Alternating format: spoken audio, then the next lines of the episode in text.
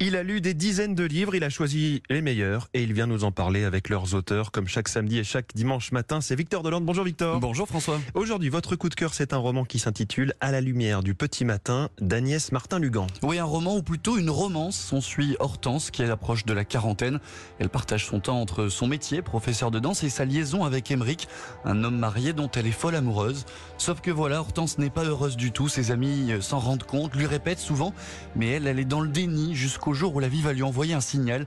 Une mauvaise chute va l'éloigner de la danse. Hortense part dans le sud, dans la maison de ses parents disparus. Loin de Paris, loin d'Emeric, elle va être obligée de penser différemment. J'ai rencontré Agnès Martin-Lugan dans un café il y a quelques semaines et elle a insisté sur un point essentiel de son roman la rupture du corps comme un symbole. Elle est perdue. Euh, il lui faut un électrochoc finalement, et en même temps, c'est peut-être pas pour rien que son corps, euh, réagit et son corps flanche. Et, moi, ce qui m'intéressait avec Hortense, c'était de euh, justement de travailler autour de ce corps qui lui permet de, tout extérioriser, de tout vivre dans, ses émotions, ce qui soit, ce qui est négatif, ce qui est positif. Et qu'est-ce qui se passe pour Hortense le jour où elle a plus ce corps? Ce corps, il répond plus, il est plus là à sa disposition, donc finalement, elle est bien obligée de se confronter à elle-même et de, se confronter à ce vide finalement dans sa vie euh, et de réfléchir sur où elle en est. Dans le sud, il y a cette ambiance, cette grande bâtisse dans le Luberon, perdue au milieu des champs de lavande, le calme nécessaire à la réflexion.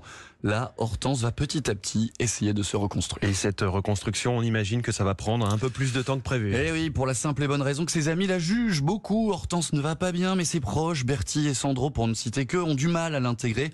À travers les difficultés de son héroïne, Agnès Martin-Lugan a aussi voulu parler d'un mal de notre époque. Par rapport à Hortense, Bertie, elle est tout à fait prompte à euh, juger sa situation amoureuse euh, sans mâcher ses mots, sans finalement essayer de comprendre pourquoi Hortense, elle est tombée amoureuse de cet homme marié et pourquoi elle n'arrive pas à s'en détacher? Bah, Hortense, elle se blesse, bah ouais, mais bon, il va bien falloir qu'on te remplace parce que bah, il faut que l'école elle tourne, donc euh, tant pis pour toi. Enfin, voilà. Et c'est vrai que c'est compliqué de pouvoir dire aujourd'hui ça ne va pas. Enfin, juste, juste le simple fait de pouvoir dire bah non, aujourd'hui je vais pas bien. Je veux dire, il y a qu'à juste, euh, on se voit le matin, euh, bonjour, ça va, ça va. Bah oui, ça va. Ah oui, ça va toujours bien en fait. Il faut toujours aller bien. Bon alors Hortense va quand même réussir hein, à faire comprendre à ses amis qu'elle n'est pas bien. Ce roman c'est un vrai plaisir de lecture, les personnages sont bien campés, on s'identifie facilement à eux. C'est d'ailleurs la force hein, d'Agnès Martin-Lugan d'écrire des choses plutôt simples qui parlent à énormément de monde. Là elle nous parle de résilience, de cette capacité que possède Hortense à surmonter ses épreuves de la vie.